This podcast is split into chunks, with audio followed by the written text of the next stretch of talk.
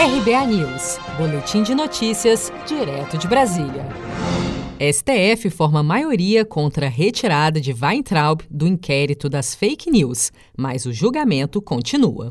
O pedido de habeas corpus foi apresentado pelo ministro da Justiça André Mendonça. Abraham Weintraub, ministro da Educação, é investigado por ter chamado ministros do STF de vagabundos e que deviam ser presos durante sua fala em reunião ministerial ocorrida em 22 de abril. A ministra Rosa Weber e os ministros Celso de Mello, Dias Toffoli e Gilmar Mendes do Supremo Tribunal Federal votaram nesta segunda-feira, 15 de junho, pela rejeição do habeas corpus. O julgamento acontece acontece no plenário virtual do Supremo e ainda não está concluído. No plenário virtual, via internet, os magistrados incluem o voto no sistema eletrônico do tribunal. O presidente Jair Bolsonaro disse nesta segunda-feira que Weintraub não foi prudente ao participar de protestos do último domingo em Brasília. Eu acho que ele não foi muito prudente participar dessa manifestação, apesar de na hora de grave ele ter falado ali, mas não foi um bom recado, porque ele não estava representando o governo.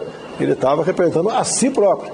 Então, como tudo que acontece cai no meu colo, mais um problema nós estamos tentando solucionar. Pontes do governo admitem que o ministro Weintraub pode estar com seus dias contados e que o presidente Bolsonaro já estaria à procura de um substituto.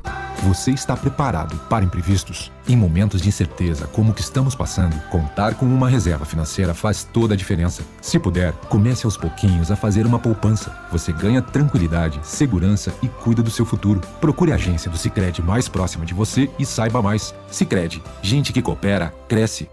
Com produção de Gisele Monteiro, de Brasília, Daniele Vaz.